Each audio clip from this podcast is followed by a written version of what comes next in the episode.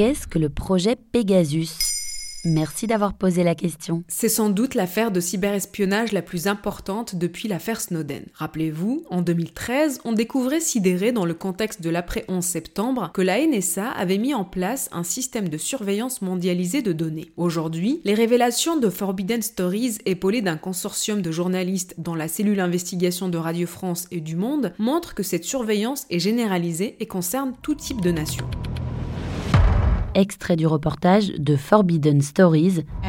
Et que fait ce programme Il transmet tes messages, tes photos, tout ce qui se passe dans ton téléphone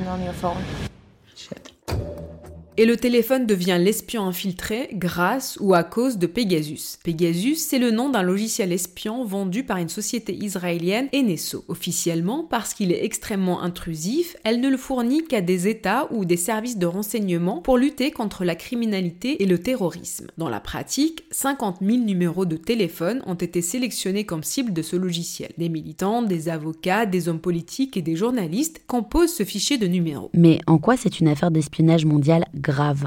Ce que l'on voit avec le projet Pegasus est très différent et encore plus inquiétant que ce que l'on voyait dans l'affaire Snowden. Là, il s'agit d'une société privée qui vend un logiciel extrêmement intrusif à des États connus pour leur politique répressive en matière des droits de l'homme et contre des journalistes. Et on voit clairement que ces États détournent cet outil pour lutter contre sa propre population. Extrait du reportage de Radio France. Il est d'autant plus invasif qu'il est totalement invisible.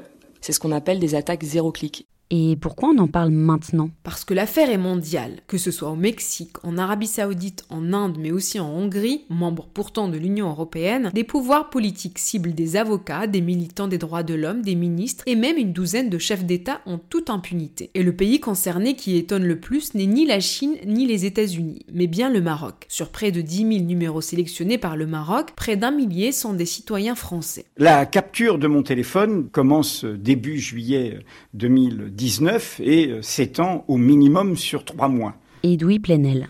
Or, début juillet 2019, je viens de rentrer du Maroc où euh, j'ai été incité par notre partenaire marocain dirigé par Ali Amar, le DESC, à participer à des débats sur les droits humains au festival culturel d'Essaouira. La France n'est pas cliente de NSO, mais plusieurs journalistes de l'Hexagone figurent parmi les numéros sélectionnés. C'est le cas de deux journalistes de Mediapart, dont son fondateur, Edwy Plenel, mais aussi Dominique Simoneau, l'actuel contrôleur général des lieux de privation de liberté, ou encore le journaliste Éric Zimour. Et que répond la société qui commercialise le logiciel? La société NSO réaffirme qu'elle a pour mission de sauver des vies et non de les mettre en danger. Au regard des révélations dévoilées par Forbidden Stories, peut-elle pour autant continuer d'ignorer que de nombreux pays détournent sa à d'autres fins que la prévention du crime organisé et du terrorisme?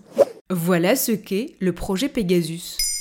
Maintenant, vous savez, un épisode écrit et réalisé par Zineb Souleimani. En moins de 3 minutes, nous répondons à votre question. Que voulez-vous savoir? Posez vos questions en commentaire sur les plateformes audio et sur le compte Twitter de Maintenant vous savez.